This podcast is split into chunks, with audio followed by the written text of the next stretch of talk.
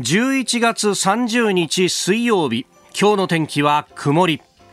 日本放送飯田浩二の OK 工事アップ。朝6時を過ぎました。おはようございます。日本放送アナウンサーの飯田浩二です。おはようございます。日本放送アナウンサーの新業一華です。日本放送飯田浩二の OK 工事アップ。この後8時まで生放送です。えー、今日のね、えー、この日本屋上の温度計16.2度。なんだかこう蒸し暑いなという感じでね、はい、えー、えー、ずいぶんなんか暖かいなって感じだね。そうなんですよね。今日はですね最高気温が20度くらいのところが大きくなり、ま、多くなりまして、うん、えー、10月下旬並みの暖かさになる見込み。で、うん、もう昼間は上着がいらないくらいになりそうです。なるほど、はい、なんかね昨日も雨は降っていたけれどもなんだか雨降る前はすごくく蒸し暑いという感じだったし、ね。ね本当、今日で11月が終わって、いよいよ12月に入るっていう、うん、そんな感じじゃないよね、ね。ただ、明日からですね、急激にガクンと寒くなるんですよ。そうなの？東京都心、明日の予想最高気温が、今日20度じゃないですか。今日20度、ね、明日は12度です。冗談じゃないよね。今16.2度あるのにさ、これよりももっともっと下がるんでしょ、それが最高気温でしょ？そうですそうです。最低気温はもう1桁台。10度ですね明日は予想ですと。いや本当さ体調崩しちゃうよねっていうところで。しかもこんな中ですね明日から節電要請が始まるらしいよ。そうなんですよね。ね本当なんか着るものでなんとかしろとかさあるいはこうタートルネックをこうしろとかさ、はい、なんだか 世知辛い世の中というかさ。そうですね。あの着るもので何とかしなきゃと思って私せっかちなので一、うん、日寒くなる日を間違えてですね今日ダウンに厚手のニットを着てきてしまってですね 大失敗をしてしまって今日はそのね、格好だと汗だくになっちゃう汗だくになっちゃうんですけどいや本当一日違いで大違いっていうね。そうなんですよね。服装、ね、本当にお気をつけください。明日から本格的に寒くなります。今日は暖かいです。えー、はい、ええ。ー、本当お気をつけいただければと思います。でねあのー、ここのところはずっとですね、えー、サッカー巷はサッカーワールドカップという感じなんですが、はい。うん、もうねあのスポーツニュースをこう書こうにもサッカーの結果が出ないとそうなんですよね。書けないと、ええ、でしかもこのところはその、ねえー、決勝トーナメントに進出が決まる決まらないが毎日のように出てくるんですが、ええ。えー、その試合の終了がですね、えー、まさにこの時間という。でねあの、ちょっと前までだったらさ、もう、あの、4時にキックオフで6時に終わるって言ったら6時大体1、2分に終わるっていうね、ところだったんですが、今大会はアディショナルタイムがものすごく長い。長いんですよね。ねこれね、あの、もう、スポーツニュース書くサブのディレクターが頭を抱えてまして、えー、試合が終わんなきゃ書けねえじゃねえかよっていうね。なんですね。私がニュース原稿読んでる時に入ってくる可能性が一番高いんですよね。そうなんですよ。そうなんですよ。出来たてほやほやの原稿が入ってくるっていう。ね本当そうすると、はい、ね、もうあの、みんなですね、こう、大体ね、最近は、昔はニュース原稿って手書きの人が多かったんですけれども、最近はパソコンでこう打ち出して、で、はい、えー、原稿が入ってくるっていうのが多いんですが、さすがにこれだけ流動的だと、最後は手書きでこう書くということになるんで、大体、あの、どこ対どこはまで書いてあって、カッコ対カッコでカッコが勝ちましたって書いてあるわけですよ。で、ここにスコアを入れて、えー、最後にどこって入れて書くと。えー、このですね、手書きの原稿っていうのはやっぱりね、いろいろ個性が出るというもんでありますんで、いや、ほら、昔はさ、その全部手書きだったからさ、うん、ツッコミで原稿入ってくると、えー、これ一体何が書いてあるの？っていうのが。ああ、読めないってことですか？味のある、こう、ニュースデスクっていうのがですね、何人もいらっしゃって。いや、本当にこう、絶句するっていうのね。なんか達筆すぎてっていう方いらっしゃいますよね。あった。もう字がもうほんと達筆すぎてしまって。そうそうそうそうそう。大体、あのー、ツッコミで原稿が、今入ってきたニュースですって言った後に、ちょっと間が空くときは、これは一体何て書いてあるんだろうっていうのを 瞬時に判断しないといけないっていう、ね、あるあるですねでも。あるあるだったよ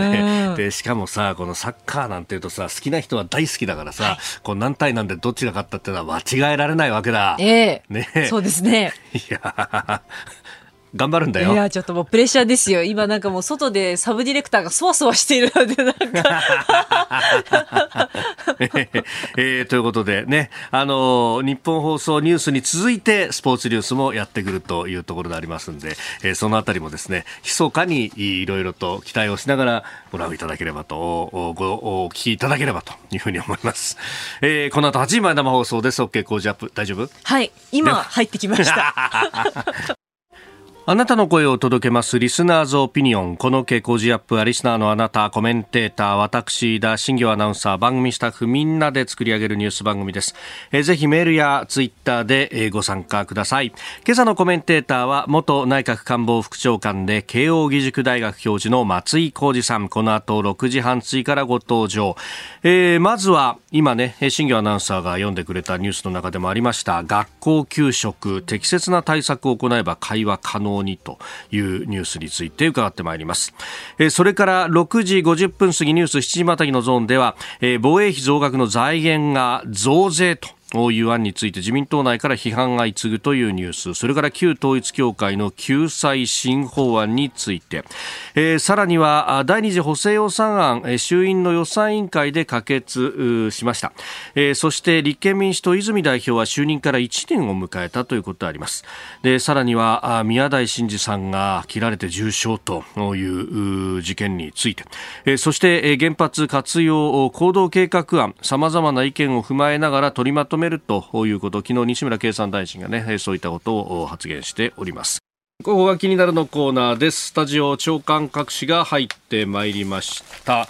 えー、今日の紙面でありますが、まあ、バラバラという感じですね。安全保障に関しては読売新聞、トマホーク最大500発購入、反撃能力準備加速、えー、日米首脳交渉進展確認という記事が出ております。まあ、トマホーク、アメリカ製のね、巡航ミサイル、あの、湾岸戦争の時などもね、こういった名前が、えー、いろんなところで出ておりましたが、まあ、これ、えー、長射程の、まあ、ができると、まあ、射程1200 50キロ以上と、いうことであります。まあ、GPS 使ってね、ピンポイントで攻撃ができるということでありますが、まあ、この反撃能力という部分で具体的なものということで、こういうものが出てくると。まあ、あの、防衛省自衛隊は自分たちでの開発というのを目指してはおりますけれども、なかなかこれが、え、すぐには間に合わないぞというところがあるので、まずは、えー、このトマホークをというところのようであります。まあ、トマホークにしろ、そして今、開発されている一蓋式地対艦誘導弾の、まあ、改良型射程を伸ばすという形も、えー、巡航ミサイルであるということであって一方で、まあ、中国や北朝鮮あるいはロシアもそうですが、まあ、日本やその同盟国を狙っているミサイルは巡航ミサイルだけではなくて弾道ミサイルもあるということでありますからそこの部分をどうするのだ技術的には我々にはロケットの技術はきちっとあるぞとうんいうことなんですけれども。えー、そこのところはね、えー、まだ議論にいかないのかと、ただ、まごまごして検討ばっかりしてる場合でもないだろうという話はあります。えー、そして、産経新聞、中国核弾頭2035年1500発、アメリカ国防総省の年次報告書を一面トップに掲げています。えー、27年に台湾侵攻戦力というふうに、まあ、27年というですね、数字が出てきていると。まあこれ、えー、2027年というと、まあ習近平氏の3期目が終わるというのがまさにこの2027年であるということでもあります。えー、それから朝日新聞はその浦氏側4000万円過少記載か、えー、自民議員知見が捜査という。うなんかパーティー券収入で、えー、についてですね政治資金収支報告書に記載していた額が実際に得た収入よりも少なく記載していたんではないかと、えー、いうことが、まあ、出てきております。あ、まあ、朝日のスクープという形なんでしょう、えー、捜査関係者への取材、まあ、関係者への取材で分かったというふうに書いております。ります。まあ、特捜がですね、すでに公設大師秘書から任意で事情聴取しというようなことも記事には、えー、書いてありまして、そしてこれを議員本人にも事前に報告していたと、まあ、秘書の方は供述をしていると、随分と詳しく出ているな、リークがと、まあ、えー、えー、いうようなところであります。で、気になるニュースでありますが、えー、中国ゼロコロナに対しての大規模な抗議活動が続いているというところです。えー、で、これをですね、まあ、あの、警察官を大動員したりとか、あるいは、えー、学生さんたちは強制的、強制的でもないんですが、えー、規制を促すなどなどをして、えー、まあ、沈静化を図るというようなことが続いていると、あどうやら抑え込みにもかかってるんだなという感じがあります。で、これ、あの、ちょっと始まった頃に言われていたのは、まあ、ガス抜きなんじゃないかという話とか、あるいはこれを機化としてゼロコロナ政策をやめるんじゃないかというような話もあって、えー、ところが、そのゼロコロナもおいそれとはやめられないのかなというのが、えー、これ、えー、フィナンシャルタイムズが書いている記事を、まあ、日経新聞は、うん、翻訳をして、で、それを紙面にも展開しておりますが、まあ、それだけじゃなくて電子版にもね、いろいろ書いていると。で、えー、29日ですから、昨日付の、これ電子版の記事かな、えー、広がるゼロコロナ抗議、習氏の無謬神話試練にという記事が出ているんですけれども、この中で、じゃあそのゼロコロナを中国がやめようとした時にどういうことが起こるのかというところで、えー、かの国は、日本と違ってワクチンがそれほど進んでいないと、まあ、自分たちでワクチンを作ってそれを打つということをやろうとしているんですけれども、中国製のワクチンというものが、まあ、あかね、えー、アメリカであるとかが作ったものと比べると、まあ、効きがいまいちだということは言われています。特にこのオミクロンに対してっていうのは本当に効きがいまいちだと。で、えー、ほとんど、まあ、オミクロンに関しての免疫というものを持っている人が少ないんじゃないかということが言われています。で、あの、さらに、まあ、日本だとか、まあ、西側諸国は、うん、まあ、経済の方に舵を切るということもあったんで、たくさんの人が感染し、そして、まあ、アメリカなんかだとね、えー、かなりの方が亡くなったということが言われていますが、一方で、えー、自然免疫を獲得をしたということも他方言われているところです。で、えー、中国の場合は、もう、あの、強引に社会生活全部止めてでも抑え込んだので、かえって、えー、2020年以前のままの人がとても多いと。要するに、えー、コロナにさらされて、あるいはワクチンの接種をして、何らかの形で免疫を獲得したというような、えー、ことのない人が、多いと。で、じゃあその人たちに対してオミクロン型の感染拡大が起こるとどうなるか、中国とアメリカの科学者らが最近抑制策なしで変異型ウイルス、オミクロン型の、感染拡大が起きればということをですね、この記事の中で書いていて、えー、集中治療室に対する需要が供給、確保収容能力の15.6倍に達し、160万人近い死者が出ると推測するということで、もしこのゼロコロナをやめるなんてことになると中国、そっちの方で大変なことになり、そしてこれがさらなる社会不安を生んでしまうかもしれない。まさに全門の虎、肛門の狼のような状況に今置かれているのかもしれないということになると、おこれ、うん、今までですね、コロナをいち早く我々が制圧したのだと。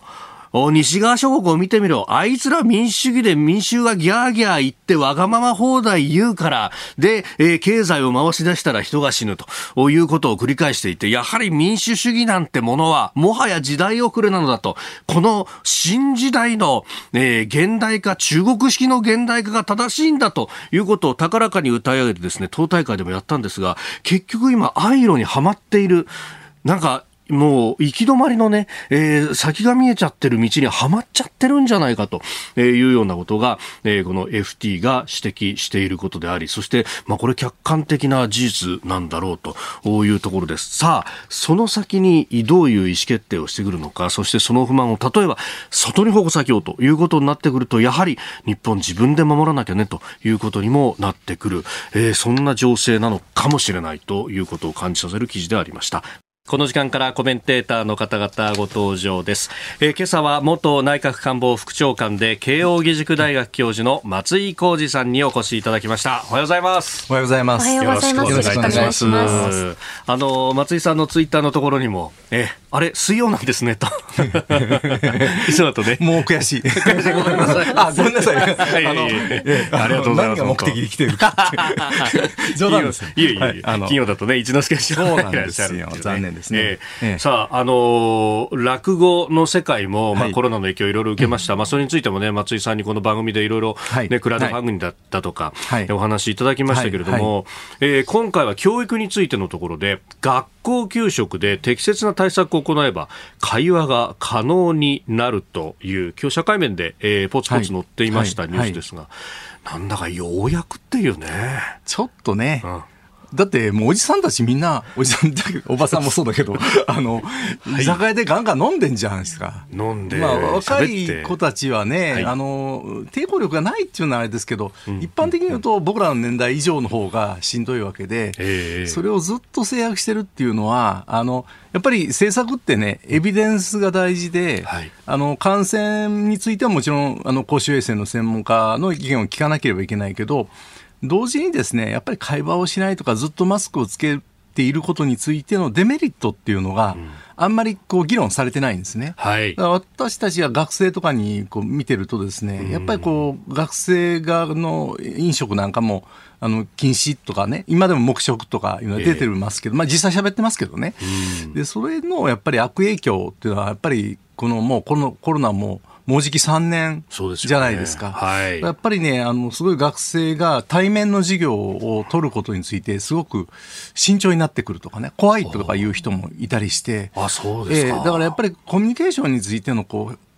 なんか障害がね、出てくることも心配なんで、まあ、ようやくっていう感じで、まあ、もちろん、あの、感染のね、まあ、第8波が今後どうなるのかということをよく見なければいけないけれど、はい、やっぱり、あの、本来は人間っていうのは会話しながらですね、食事したり、コミュニケーションを取るという、それで、あの、他者との関係を、こう、作り上げていくっていうのは子供の教育上ものすごく大切なので、はい、まあ、そこをあんまり軽視しない方がいいんじゃないかと思います。うん。あの、ね、それこそお子さんをもう毎日のように見ている小児科医の方なんかは、このマスクをずっとし続けていることの弊害ってものを結構前から訴えていて、外だったら外していいんじゃないかとか、外遊びだったら外していいんじゃないかとか、いろいろ提案はしていたんですけれどもね。だからやっぱりちょっとこう、私も、そのなんか非常に強硬なね、はい、あの、マスク外し論者の方いらっしゃいますよね。うんうんうん、もう絶対マスクなんかしないぞっていう、はい、あの、ノーマスク運動とかね。まあ、あれもまた極端で、やっぱりお互いのこう、ルールとかマナーでですね、うん、その、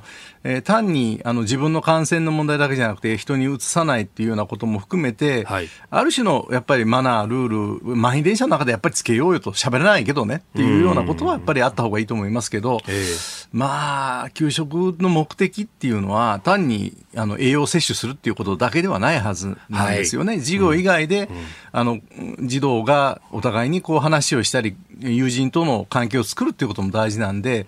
まあ、それはあんまり過度にあの神経質になりすぎてもさっきちょうどこの前のコーナーでおっしゃってたけれど、はい、やっぱりその病気っていうものはどっかで人間人類は共存しなければいけないところがあってそれをこう中国みたいにですね、はい、そのゼロコロナってものすごく作為的に国家が統制してしまうっていうことは、逆にどっかでそのいびつな障害が後に残るような気もするんですね。ですから、まあ、もちろん専門家の意見聞きながら、やっぱりちょっと遅いかなと、日本全体的にちょっと遅いかなっていう気はします。はい、あの留学生なんかも入ってくるのはずいぶん遅くてですね、優秀な人材をもどんどん海外に捉えちゃうっていう部分が、やっぱこの1年、2年ありましたからね、やっぱり少しずつ、それはあの、まあ、諸外国の状況とか、いろんなケース見ながらね、えー、進めていかないとだめなんじゃないかなと思いますね。そのコミュニケーションの価値とか、あるいはそれがこう作り出す文化みたいなものって、えー、なかなかその価値が実感できなかったりとか、えー、こう目に見えなかったりとかしますけど、えー、失ってなんか、あ貴重なものだったんだってすごく気づくところありますよね。えー、だからやっぱりね、若者、僕ら本当にコロナの真真っ只中にね、はいなんか銭湯とか来てる若者が結構いたりしてね、今まで来てなかった、まあ今ね、割と銭湯ブームなんですね。若い子がね、なんか夜10時半とか11時とかやってるのはもう銭湯だけっていう時期があったんですよ。なるほど。で、結構若い人たちが来てね、銭湯でね、まあ銭湯はほら水蒸気もあるし、多少は、あの飛沫の拡散もましだっていう話もあるし、さすがにマスター、マスク着て、あの入れないからね。苦しいですもんね。あの、そういう、そういう、その、帰って、本当衛生上良くないでしょ。だから、あの、そういうとこ来てるっていう若者なんかも見ててね、まあ、そういうもんだよなって、人間ってやっぱりある程度コミュニケーションしないとね、そのコミュニケーション動物ですから、ね、それが他の動物との違いだから、やっぱり、あの、あんまり作為的にやりすぎてもね、本末転倒になるんじゃないですかね。やっぱそういう場を求めてっていうのがね、また銭湯は公衆衛生上開けなきゃならないとかありましたよね、はい、あの当時もね、はい。あれがまあ救いの場になってましたよ。一時はね、本当に。えー、まずはこの学校給食の話から、まあ、コロナに対する対応の仕方をお話しいただきました。ここで番組を海外でお聞きのあなたにアンケートのお願いです。あなたがどこでどうやってなぜ番組をお聞きになっているのか。どこの国でどんなデバイスでそしてなぜ番組をお聞きいただいているのか。ぜひ教えてください。え例えばアメリカニューヨーク。ポッドキャストで日本のニュースを知るためといった感じで、えー、お書きいただきまして飯田浩二の OK 工事アップの番組ホームページの中のメール投稿フォームからお送りいただけますと嬉しいです。件名には海外アンケートと書いてください。番組への感想やどんなニュースに関心があるのか番組で取り上げてほしいニュースなどもぜひ一緒にお答えください。いただいたメッセージは番組の中でご紹介させていただく場合もございます。えなお今回のアンケートは海外でお聞きの方に限らせていただきます。今後とも OK コージーアップをよろしくお願いします。えー、あなたと一緒に考えるニュースを考える飯田浩二の OK 工事アップコメンテーターの方々と7時をまたいでニュースを掘り下げてまいります、えー、今朝は元内閣官房副長官で慶應義塾大学教授松井浩二さんです。引き続きよろしくお願いいたします。よろしくお願いしますさあまず株と為替の値動きをお伝えしておきます。現地29日のニューヨーク株式市場ダウ平均株価ですが前の日と比べ3ドル7セント高い3万3852ドル53セントで取引を終えました。ハイテク銘柄中心ナスダック総合指数は65.72ポイント下がって1万飛び983.78でした。一方円相場1ドル138円70銭付近で取引されております。えー、アメリカの中央銀行にあたる FRB 連邦準備制度理事会の金融引き締め長期化への警戒感が重荷となってほぼ横ばいであったということであります。えでは取り上げるニュースこちらです。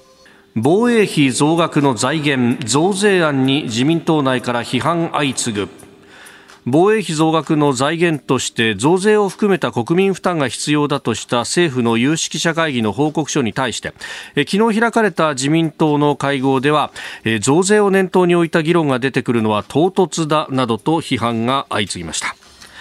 えー、国防部会と、まあ、安全保障関連の合同会議での、まあ、議員たちの発言ということでありますなんかここのところ増税の話がねいろんなところで出てきてますけれども、うん、これ松井さん、どう考えますか？あの、まあ、政治家の方々がね、はい、まあ、庶民感情でいうと、こんなあの物価が値上がりしてね、どんどん上がって、うん、それで所得が増えないっていう状況の中でね、おい、また増税かいみたいな話があるっていうのは、まあ、政治家っていうのは、もう非常にそういうところを敏感に捉えるのは、うん、まあ、体感としてはよくわかりますね。はい。まあ、だけど、うん。これをあの国の借金でですね、え毎年毎年の防衛費を借金で賄うということは、それはもう限界があるわけですよ。まあ、一時しのぎで、まあ、今のこの経済環境ではというとそうなんだけど、はい、ずっとそういう環境がもう何30年くらいですね、こんな厳しい経済環境で増税できるかみたいな議論が常に出てくるっていう状況は続いてるわけで、はい、でだけど、まあ、その日本をめぐる安全保障環境がどんどん厳しくなってて、でもうアメリカによる平和、アメリカだけに頼っていればいいという時代でもないと。で、まあ、あのヨーロッパなんかもですねね、そういう基準を持ってやってるというときに、はい、まあ、防衛費をどう賄っていくかっていうのは避けられない問題なんで、唐突っていうか、そういう環境になって、ずっとこう、ある種防衛の問題を従来の構造のまま放置してきたわけですから、はい、でそれで唐突と言われてもですね、あのこれは仕方ないので、まあ、政治家の気持ち分かりますよ、今の庶民感情も分かる、だからそういう意味でこんなご時世に増税ですかっていう気持ちも分かるけど、それは何のためにこの防衛費が必要なのかとかいうことを、あるいはあの下手するとこんなことになるんですよということをきちんと説明して、ですねそれはやっぱり毎年の基本的なその収入の中で増やしていく努力をしないとですね、どうしようもないので、これを逃げれば、逃げるほど次の世代に、はい、そのツケは先送りされてより重い負担が来るわけで、まあ、将来ねこれがまたあの GDP 比1%とかそれ以下で済むという時代が来るのが理想ですけど、はい、やっぱりそれがそんなに見通せない以上ですねやっぱりそれはある程度こう恒久的な財源をですねそれに見合うようなものを作っていく努力をするしそれから国民にそれを説明するっていうのが政治家の責任であって唐突だとか言ってやってるっていうのは、まあ、ちょっと一言によのように聞こえるので、私はまあ申し訳ない、その昔そうやってあの選挙で選ばれた人間としてね、あの気持ちわかるけど、はい、それから庶民の感覚もわかるけど、えー、それ説明しなきゃだめでしょっていうふうに思いますね。うん、まあね、あの税収を見ると、実はあ今年の税収っていうのは結構いいあ、上振れしてますからね。いや、だから、その議論はありますよ。あの、税収が2、3兆上振れしてるとか、はい、あるいは、あの、まあ、玉木さんなんかが言ってる国民民主党の代表のね、えー、あの、外為特会の再起分が結構あるわけですよ。だから、あの、ここ5年間の、その、防衛費の追加分ぐらいは、外為特会で結構、あの、含み益があるから、そこでなんとかできるってさできるでしょう、ええ、だけど、それは今はできるけど、うんうん、それに依存してしまうっていうのは、これは非常に危険なことなんで、うん、まあ、政治家はすぐそうやって、とりあえずこの金あの取り崩せばという。うん。えー、話をするんではい、その時によってはね、あの高橋洋一さんなんか、このコメンターコメンテーターである高橋洋一さんなんかもおっしゃってるように、そのそういうこう、まあえー、財政的なですね、はい、えー、若干その隠れなんとかっていうのがあって、うん、それを時によっては取り崩すっていう発想ももちろん必要ですけど、ただ、それに依存してしまって、うん、とにかく国民からあの不満が出るものはとにかく避けよう避けようっていうのは、なんかやっぱり選挙対策の匂いがしてね、で、まあ、なんか、なんか僕らちょっと国民民主党も理解するけど、はい、なんかこう、インフレ手当、はい、手当っていいけどさ、どこから出るの、その手当って、サラリーマンじゃないんだからさ、会社が払ってくれるって言っても、結局それってど国民負担ですよね、まあ、借金か税金かしかないわけで、インフレ手当ってどっかから降ってくる会社から手当が出るみたいな感覚で、ああいうネーミングも含めて、僕はちょっとものすごく無責任な感じがしますね。いや、時によっては給付金必要なのは分かりますよ。はい、だけど、ああいう名前が、ええ全く人々のその自分のこう負担意識っていうものをなくしてしまうことを私は恐れますね。うんまあ、王道は本当こう経済を回してでみんなある程度収入があるから 負担感もそれほどなく、でちゃんとでも負担はしていくっていうのが、まあ、これが王道なわけですよね。そうですだからやっぱり経済をもうちょっとこう回して拡大して税収を上げていかなければ。いけないというのはもう大前提としてその通りだし、それを逆にあの変な形でですね経済冷やしてしまうような増税は非常に慎重に考えなきゃいかんけど増税はなんか唐突だとかいう批判っていうのはちょっとこうやっぱりこう政治家政治家、特有の言い方かなと、もうそういう政治家の言い方が嫌いなんですよ。ポピュリズムのそうそうそうそう、そのインフレ手当とかね。はい。分かりやすいですよ、庶民には。だけど、それはどんどん人々をまあ、ある意味ではスポイルしていくっていうか、どっかから金が降ってくんじゃないのっていう。こう無責任なね、昔の民主党政権がまさにそうだったじゃないですか。どっかから出てくるよ、そんな政権交代したら財源なんてって言って、出てこなかったわけじゃないですか。たまたま今、その、その税収が増えてるって、それは国民の納税が増えてるっていうだけのことであって、降ってきてるわけじゃないんですよね。国民の税金血税なんで。あの、だから、その、こう、なんかその先送りするような感じは、うんちょっとそれをずっとこの20年ぐらい日本の政治は続けてきてるだけにね、まあ、ちょっと気にはなるんですよね。ね。あの私別に財務省の手先じゃないですよ。ええ、だから何でもその、増税して賄えというふうに言わないし、はい、やっぱり経済生き物だからそっちを優先するのは当然なんだけどね、うん、言い方が気に食わない。だから全体像というか、この先こう10年、20年、え小山後も安全に暮らすためにこうなんですよっていうのを示した上で、で、ここは負担しましょう、ここはきついからまずは、ええ、あのどっかから切り崩してやりますけどっていうのは全体像が見えてくればみんな納得するかもしれない、ね、だからそういうことを議論する政党がね、はい、出てこないというか本当はね一時は維新っていうのはそういうことを言ってたんですよね。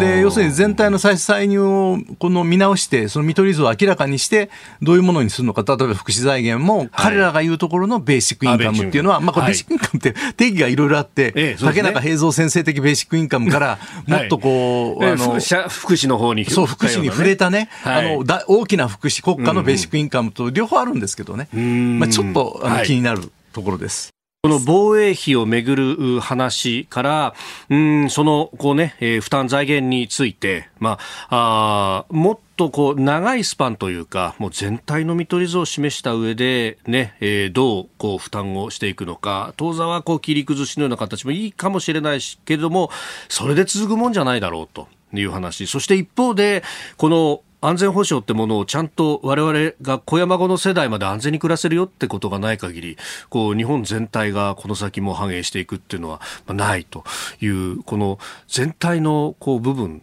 ですよね。で、松井さん、これ、そのね、かつてその、小さな政府、大きな政府だとか、あるいはこう、ね、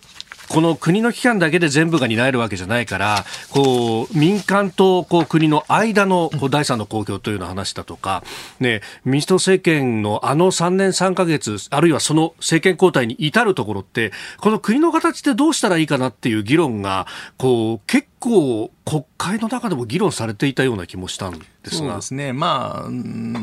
どれだけ議論してたか、今思えばよくわかりませんけれど、ただ、今よりはましだったように思いますね。ちょっと今ほとんどそういう議論をしない。ですよね。だ例えばその共助っていう考え方はね、はい、あの菅さんがおっしゃったことのいいことの一つは自助共助公助っていう言い方をして、うんはい、じゃあ何でも公助で税金でっていうわけじゃなくてやっぱり共助で支え合いの中でどうやっていくかと。いう例えば介護保険で賄えないようなお年寄りのね例えば、はい、あの所在確認であるとか、うん、あるいは買い物田舎の方に行ったらもう買い物も出れない、買い物難民みたいな人がいたりそういうのって従来の社会保障ではこう賄えないんですよね、だけどそういうのはすごく大事で、はい、じゃあそれももう税金つぎ込んでどんどんやっていくかってそういうわけにもいかないときにどうやってコミュニティの力でそれを支えていくのかというようなことをねもうちょっと議論していかないと、うん、何でもまあ昔そういう議論があったんですよ。何でも病院で、はい、もう最後ねあのもうチューブにつながれて長期的に病院に入院してたらもう医療費もかかるし本人も幸せじゃないでしょうと、うん、だからもうちょっと在宅も含めて介護っていうものを導入したんだけどさらにその介護保険も非常にこうお金がかかってきて大変だっていう状況の中で、もうちょっと柔らかなコミュニティの力でどうやってお互いが支え合ってより元気に健康でね長生きができるかそれもその税金に頼らずに生き生きていくようなやり方とか、支え合うようなやり方を考えるっていうようなことをもうちょっとこう国会議員の方々はねしてほしいと思うし新しい資本主義とか言うんなら、はい、そのマーケットでできることはもっともっとあると思いますよ。だけど同時にそのマーケットでもなくてだけど税金でやるっていうわけでもなくて、はい、もうちょっと人々がお互いの、まあ、お年寄りと子供がどうどう支え合うかみたいな議論も昔からありますけど、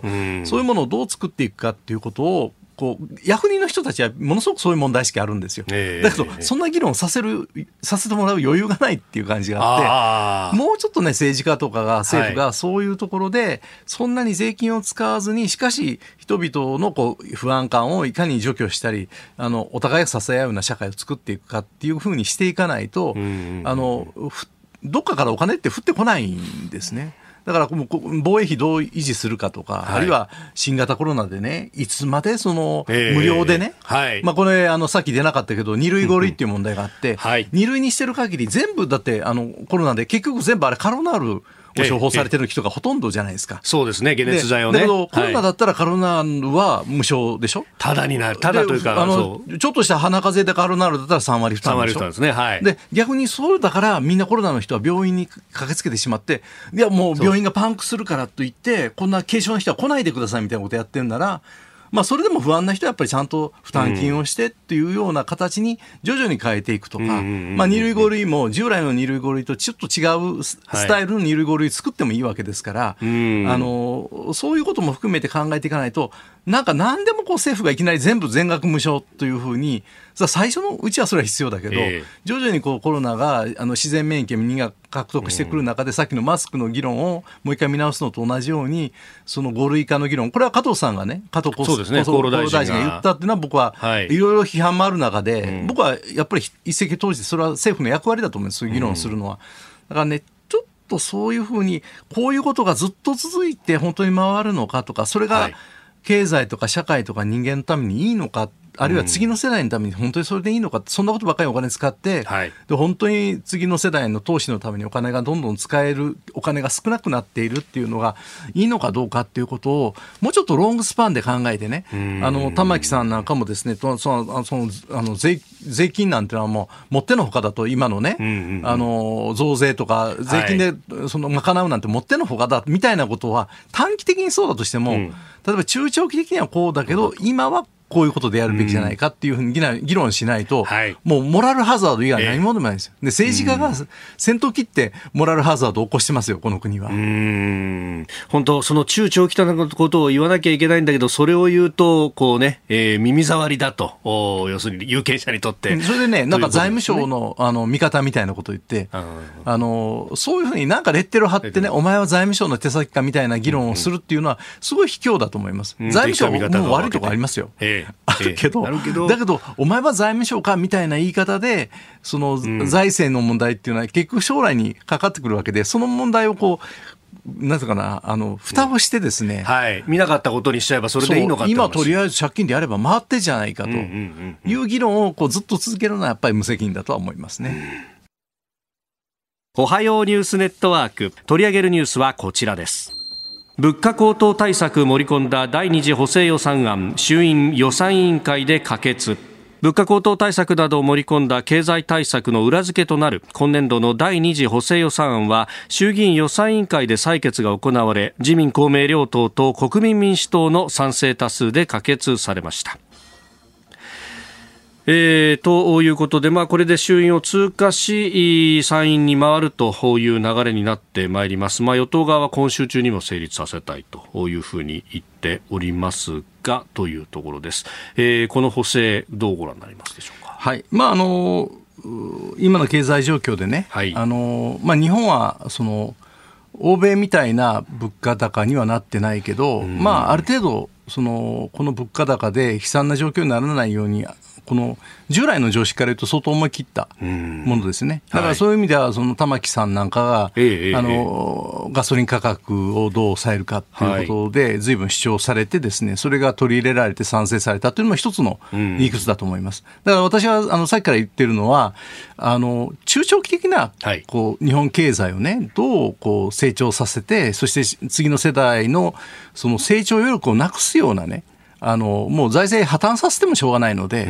あの今は例えば国債でも消化できてるから、とりあえず今、今これをやるとか、あるいは外為特会の今のこの、はい、えー、含み益をですね、どう使うかって、それはいいんです。だからその高橋洋一さんなんかが言ってるような、基金にするとかいうのはまだわかる。えー、だけど、そのとにかく今あるもので、増税は全然議論しないっていう議論の積み重ねがやっぱり、あの、モラルハザードを招いてるんで、今必要なことと中長期的にそれをどう、あの異常状態というものをどう正常化していくかということをちゃんと見取り図をあの示して議論してほしいととにかく増税はだめだみたいな議論ではなくて、はい、今はしないし、今はこの財源が例えば上振れ分があるとか、あのあの外為特会の、えー、利益の増があるんだから、はい、そこを使いましょう、でもそれは将来のために使いましょうっていう発想を議論をしないとだめだということを言ってるんで、まあ、そういう意味では国民民主党がですね、はい、今のこの状況の中で、この予算に賛成したっていうのは、僕はある程度理解するんです。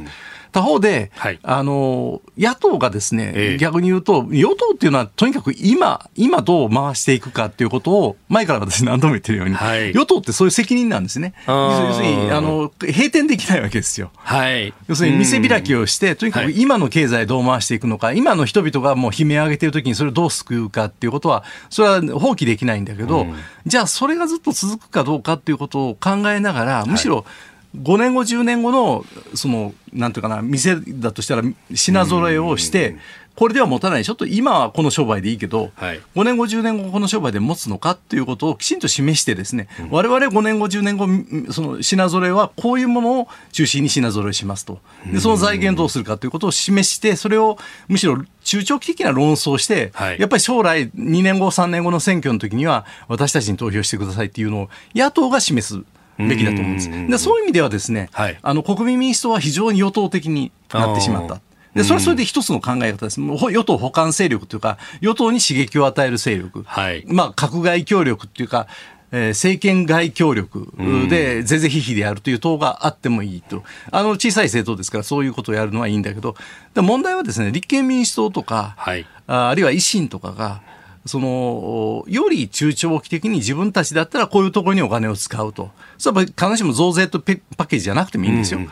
こういうことにお金の、その、その歳入の工夫しながら使う。というようなことを示していくということがある程度できればよくて、うん、まあ、今回ですね、ちょっと国会論戦見てて、僕もその泉健太さんに、そういうことも言いましたし、はい、彼も予算委員会とかで、えー、あの、そういうパネルを使いながら自分たちだったらこういうことをやるということを、あの、討論したっていうのは良かったし、まあ、例えば維新の馬場さんとかが、本来だったら、その、所得制限の問題とかね、えー、もう含みながら、こういうところに給付すべきだと。まあ、ちょっと給付、給付の、給付合戦になっているところは気にはなるけれど、しかし、その対案っていうか、我々だったらこっち側にお金使うよっていう議論をされたというのは、少し進歩は、あの、感じられたんですけど、やっぱりそれがまだ、もうちょっとこう本格的にですね、あの、維新とか立憲民主党は、その、個々のその国会対策のですね、共闘でこんな法案出すとか、あの、その被害者救済でより高めのボールを投げてきてますけど、はい、そういうところだけじゃなくてね、あの、トータルな、その、財政といいましょうか、経済全体を何に注力して、あの、税金を使うのか、あるいは同じ借金をするなら、こういうところにあの借金は、借金で得た財源は使うべきだっていうところを、あの5年、10年単位で自分たちはこういうところに成長戦略で重きを置くみたいなところを議論してほしいなっていうふうに思いましたね。うん。あのイギリスで、ね、野党のことを女王陛下の野党っていうふうに言うのは、はい、その与党は近視眼的になりがちだけど、むしろ国のことを考えて先を見つめるのは野党の責任なんだというようなこともやっぱり願意としてあるんですか、ね、あのね、政権交代してる国で大事なことは、はいええ。あの与党はどっかで野党にならなければなだめだっていうふうに言う人がいるんです。それはまあ他の国は大体定期的に起こってますから、はい、何かっていうと、与党でいる間はですね、いろんなしがらみができるんです。例えば医師会との関係とか。なんで、それを回していかなければいけないから。はい、だけど一回野党になると、そのしがらみを切るチャンスだっていうふうに、あの、諸外国の政党は言うんです。だから一回リセットして、はい、従来出来上がった既得のその選挙的な支援団体との関係をリセットして、本当に必要なその予算の支出先みたいなものを見直すチャンスがあると。だから、あの、そのためにも政権交代しなければいい。要するに一回リセットする。っていう、はい、で野党は逆に言うと、ええ、今の与党はしがらみがあって、医師会との関係で言えないとか、なんとか業界の関係で言えないとか、いうことについて、もうちょっと自民党とは違う視点で、はい、そこに切り込んでいくっていうことが必要なんで、だから、まあ、国民民主党はもう僕の中で言うと野党ではなくて、あれは今の日本の経済をどう回していくかっていう意味で非常に与党的。で、それそれで、そういう議論も必要です。はい、だから野党がより、その従来の自民党のバックグラウンドものそのいろんな団体とかとの関係に縛られないような新しい発想で政策をあの自分たちならこういうふうに組み立てるっていうことをより全体像を示してほしいっていう、まあ、その方が見られたけど、あのここからじゃないでしょうかね。えー、さあそこで、えー、続いてこちらのニュースです。立憲民主党泉代表就任から1年え今日11月30日でえ立憲民主党泉健太代表就任から1年となります、え共同通信社のインタビューに応じた泉代表は衆院選目標として次回、え与野党白昼の構図に持ち込んだ上で次の次の回の総選挙で政権交代を目指すと表明をしましたまあ、あの見出しで自治会の選挙でっていうと次の次っていうふうにも思えますがやっぱこれ現実的に見るとこうだよねっていうところを示したわけなんですかね。うん、これはね、はい、あの泉健太さんの彼らしいところですね、あの割と率直です、正直っていう、そうでしょう、おそらく率直で正直に言うと、うん、だけどそこら辺が、まあ、はいいいとこであり悪いとこであって、次の次っていうと、はい、一般の有権者にはピンときませんよね。あの、本当はそうだと思います。あの、はい、現実を見れば。現実を見ればね、その2年3年で政権目指せるような状況ではないと思いますが、うんあのだから例えば従来で言うと私があの政治家になったのは2001年ですけどその頃にちょうど亡くなった戦国義人さんがねまあ、10年計画であの政権につけるような政党になろうよと言ってそういうまあいろんなプランを一緒になって作って松井も力貸せとか言って、えー、やった覚えがあります。まあ、実際、まあ、それがその8年後に政権交代してちょっと早かったっていうかもしことかもしれません。成熟してなかった。だからその正直言うとそうだと思います。だけど、えー、それじゃあちょっとあの一般の有権者に対して悠長に見られすぎていて、一般の有権者は要するに日々の生活でさっきの話じゃないけどあの苦しい大変だっていう状況の時に、はい、あんまり悠長なことを言ってるとですねどこ見て政治やってんだっていうことになるから、ちょっとそういう意味で、その次の次っていうのは内部で言うのは、はい、それ内部でそれぐらいの計画で党を立て直して、もう党の寄付から全部変えなきゃだめだと思いますよ、立憲民主党は。うん、だけどあの、ちょっとそこが正直すぎて、もうちょっとあざとく、あの、かつての枝野さんみたいにですね、あの、ああいうあざとさを、ちょっと勉強した方がいい。はい、僕は、枝野さんのあのあざとさは批判的でしたよ。はい、なんか毎日なんか閣議みたいなことを言ってね、あの、私たちが政権取ったわ、みたいなことを言っていくっていうのは、あの、選挙戦のやり方もすごい小出しで、あの、あざとかったと思うけれど、ちょっと泉さんは正成功法すぎるかもしれない。えー、もうちょっとずるく、はい、ならないと、あの、まず党内の基盤が危なくなってしまうんじゃないかなと、それを心配しますね。うん。まあね、今、岡田さんだとか、安住さんだとかが目立つっていう展開になってきてる。ところもありますからね。まあだから、その、また悪いところがですね、もう岡田さんはそういうこと言ってないですけど、まあ中には、あの、岡田代表、安住幹事長みたいなことをね、言う人も、いるわけですよね。これが立憲民主党の問題ですね。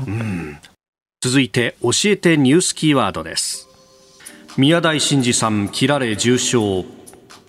東京都立大学の南大沢キャンパスで昨日午後都立大学教授で社会学者の宮台真司さん63歳が男に後ろから頭を殴られた上首付近を刃物のようなもので数箇所切りつけられました。捜査関係者によると宮台さんは病院に運ばれ命に別状はありませんが重傷だということです。えー、男は20代から30代身長およそ180センチ短髪がっちりした体型黒っぽいジャンパーとズボン姿であったということであります。まあ、その逃走中なので動機等々まだ分からずというところですがしかし衝撃的な事件ですね。そうですね、まあ宮台さんの言論についてはね、まあ、もちろんいろんな評価、まあ、があると思います、私もあの必ずしも意見一致しません。まあ、だけれど、はい、まあ、私も大学の教員ですから、うん、大学ってそもそも警察を入れないわけですよ。ええー、自治ということ、ね、大学の自治ということで、まあ、それは例外的にね、昔東大紛争の時、機動隊の突入を要請したとか、でもそれはある種大学の歴史の中でいうと黒歴史と言われているような状態で、だそういう意味では、非常にそのセキュリティは、せいぜい警備の職員の方がね、あの、えー、こうゲートにはいるっていう門番のようにいらっしゃるっていうだけであって、はい、そんな警備の職員がうろうろするような、えあの場所でもないし、まあ、そういうふうにしてはいけないっていう、まあ、これはさ国際的なスタンダードと思います。はい、でしかも宮台さんに限らず大学の教員っていうのはみんな授業の時間割っていうのは、まあ、明らかになってるわけで、はい、えー、何曜日の何限に行けばどこの教室に誰が来るとか全部わかるわけですから。まあ、そこをこうその宮台さんの言論に対してももし何らかのこう、はい。うんまあ、あの不満を抱いてですね、はい、えー、襲ったとしたらやっぱりそれはやっぱり言論への言論とかあるいは大学教育に対する挑戦なので、これはやっぱりあのきちんと捜査をしてですね、うん、その背景とかね動機を究明してですね、えー、まあそういうことについてきちんと社会が対応しなければいけないと思います。かといって別に大学にあの警官を常駐させるっていうのも不健全。はいですしね、えー、あのそういうことという方法ではないような形でですねこういうことがあってはいけない、それをやっぱり社会全体が受け止めなければいけないと思うんで、まあ、宮台さんにはあの早くご回復されてですね、えー、あの引き続きあの意見は違ってもですね、ええ、言論活動にもう一度力を入れていただきたいとは思います。うん。いや本当この言論の自由であるとかというものをこう今年1年間は意識させられたしこれをねこうこういった、まあ、あのテロ行為かどうかまだ分かりませんけれどもそういうものをこうきちっと社会として批判しなきゃいけないっていうことを改めて気づかされた年でもありました、いやそうですね、まあ、もちろん今、飯田さんおっしゃったように、テロという言葉はか簡単に使うべきではないんでしょうけれど、えーはい、だけど、おそらく、まあ、まあ、これもこういきなり頭をこう宮台さんは後ろから後頭部を殴られたっていうことですから、はい。うん、まあ、安倍首相がですね、あのこれは政治家として一番民主主義の根幹である選挙の途中に後方から撃たれた。その宮台さんの場合はやっぱり大学の教員としてキャンパスで、まあ、授業をしておられて、うん、その授業の後の歩いておられるところですか？だからその学生もその時あのあのその直前まで、えー、えー、授業終わって一緒に歩いてたとかいう証言もあるようですけど、はい、そのまさに大学教員としての本務を果たしている時に後ろからえー、殴られて刺されるっていう、うん、まあ、これもあの命に別状なくてよかったですけどそれでも重傷だし、うん、それはその差しどころというか、そこが悪かったらですね、はい、命を落としておられた危険だってあるわけですから、まあ、こういうことがなぜ起こるのかっていうね、あの背景も明らかにしてですね、うん、やっぱりそういう風潮とか、はい、おそらく社会全体に対しに何らかのこうガスが溜まってるっていう、うん、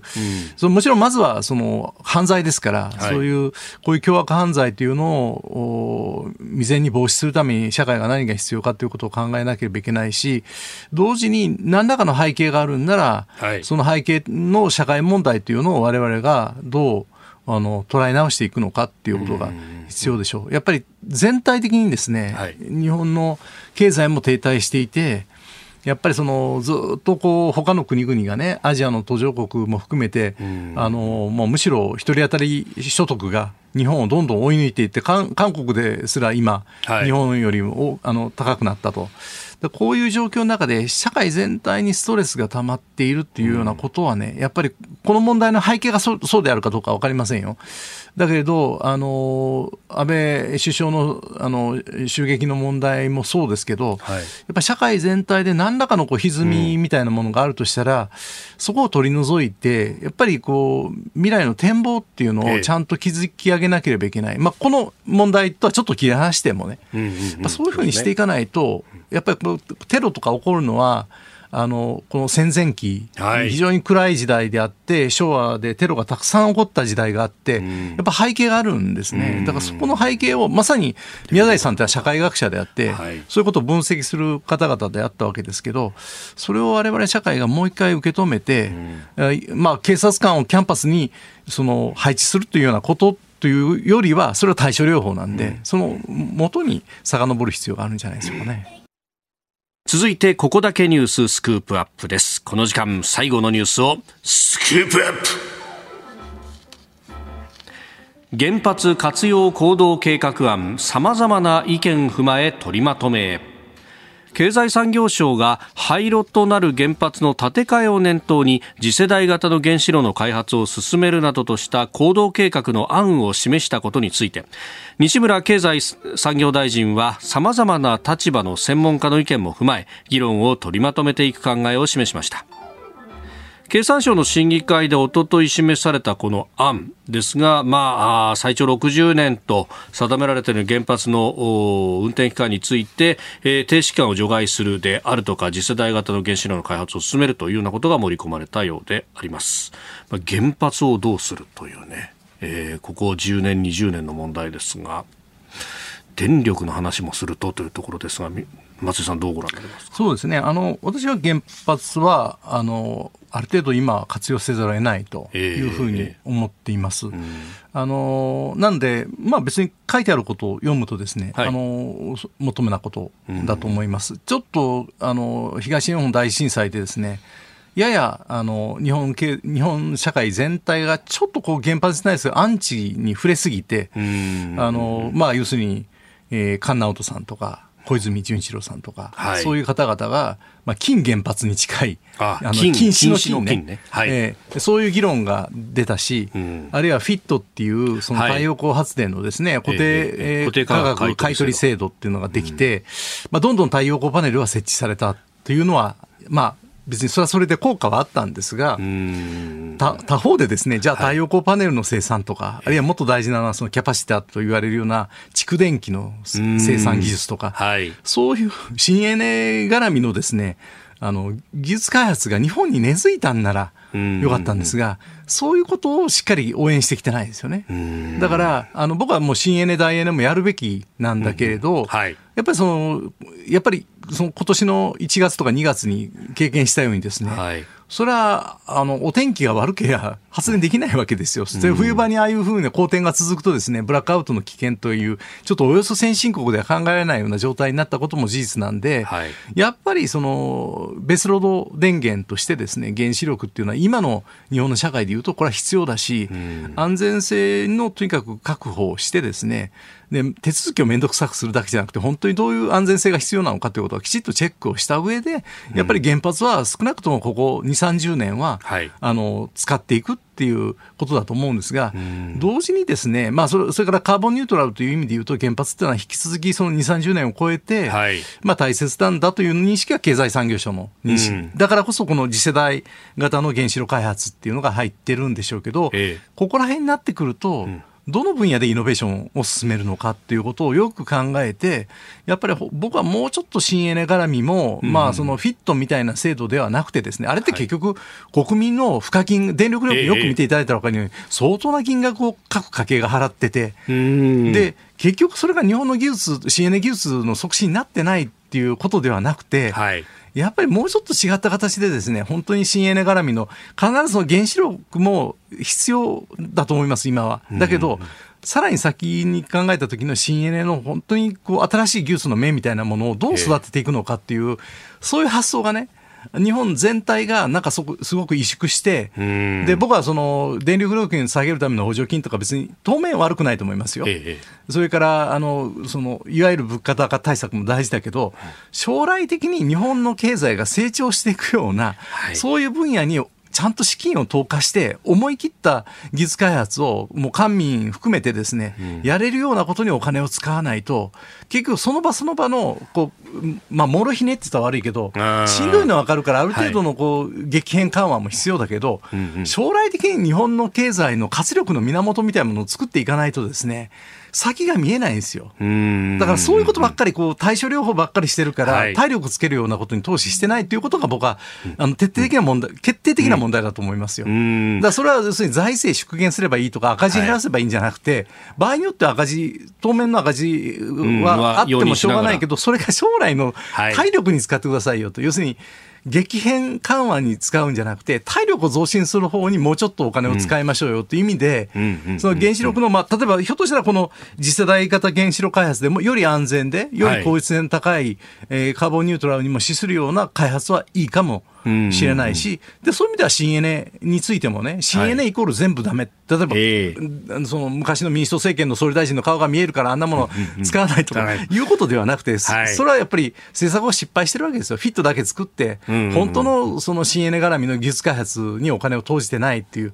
そこはやっぱりね、バランスをとって、エネルギーミックスの中で、やっぱり将来につなげるものに思い切って投資をしてほしいと思います。うん。確かにその投資の部分であったりとか技術開発の部分ていうのが結構この民間任せになりすぎているようなところがあってこれせっかく予算つけたのにと。あのこの間エネルギーフォーラムというね、えー、エネルギーの専門誌の編集の方にインタビューしたんですがいやあの実証実験とかでいろいろお金はつけてくれると。でそれで技術がある程度育つと。でもある程度育ってこれから市場化ってところになるともうあとは皆さんどうぞ民間で頑張ってくださいになっちゃって、で、そうすると民間の厳しい競争にさらされて、結局新しい技術がものにならずにっていうのを20年、30年繰り返してるんですよって話をされていて、なるほどなと、確かに、ああいうこう産業政策的なものっていうのが忌避された時代っていうのがありましたね。いや、それで例えば日本の、うん、まあ、企業名出して悪いけど、東芝とかね、うんはい、もう世界の最先端行ってた企業はダメになり、はい、まあそれだけが理由じゃないですよ。えー、いろんな問題があったんですけど、まあ、経営の問題もあったかもしれないけども。やっぱりサムソンみたいなところが、はい、時死に絶えてたのはやっぱり韓国はすごい政府が助成したんですよね。えー、いや政府の助成がすべてワークするわけではないです、うん、日本もたくさんの失敗もしてますが、うん、例えば昔で言うと超 LSI 研究組合っていうのが作ってですねそれで日本の半導体を一気に国際レベルまで引き上げたという成功事例もあるんですよ。でそういうことにもうちょっとお金を使わないと例えばトヨタも、はい。私も今乗ってる車が相当ポンコツになってきてですね、もう20万キロぐらい走ってるもんですけど、ね。買い替えようと思ってもね、うんうん、もう電気自動車とか言っても、やっぱり日本はまだまだハイブリッドなんですよね。はい、で、完全にこれちょっと一世代遅れちゃって、るわけですよ。だから世界に冠たるトヨタっていうのが、じゃあ20年後、30年後、世界に冠たるトヨタであり続けるかどうか、トヨタも必死になって今、ええ、あのリカバリーやってますけれど、ね、やっぱりトヨタが全部電気自動車に置くから10年後とか、なんで明らかに遅れてるんですよね。で、そこはやっぱりね、もうちょっと戦略的に、なんか産業政策って一時否定されてたけど、はい、それはもうこの時代はね、やっぱりやるべきところはやらなければいけないと思います。そういう意味ではエネルギーはものすごくその国家の命運を握るような産業ですから、そのそのエネルギー産業だけじゃなくて、そこをエネルギーを使うその製造業とか、うん。はい、いろんな産業の視点から見たって、これは必要なんで、ね、あのある意味ではその単にあの原発をもうこの時期、イケイケで復活させるんだということだけじゃなくて、本当のあの大事な研究開発を怠らないでほしいと思いますね。うん、えー、原発活用活用行動計画案について、まあ、そこからね日本のこの先の産業政策というところもお話しいただきました。あなたと一緒に作る朝のニュース番組飯田浩二の OK コージーアップ日本放送の放送エリア外でお聞きのあなたそして海外でお聞きのあなた今朝もポッドキャスト YouTube でご愛聴いただきましてありがとうございました。飯田浩司の OK Cozy up 東京有楽町ニッポン放送で月曜日から金曜日朝6時から8時まで生放送でお送りしています。番組ホームページでは登場いただくコメンテーターのラインナップや放送内容の原稿化された記事など情報盛りだくさんです。また公式ツイッターでは平日は毎日最新情報を配信中。ぜひチェックしてみてください。そしてもう一つ飯田浩二アナウンサーが「夕刊富士」で毎週火曜日に連載中。飯田浩二の「そこまで言うか」こちらもぜひご覧になってください。忙しい朝そして移動中ニュースを少し深く知りたい時。ぜひ AM、FM、ラジコはもちろん日本放送のポッドキャスト YouTube でお楽しみください。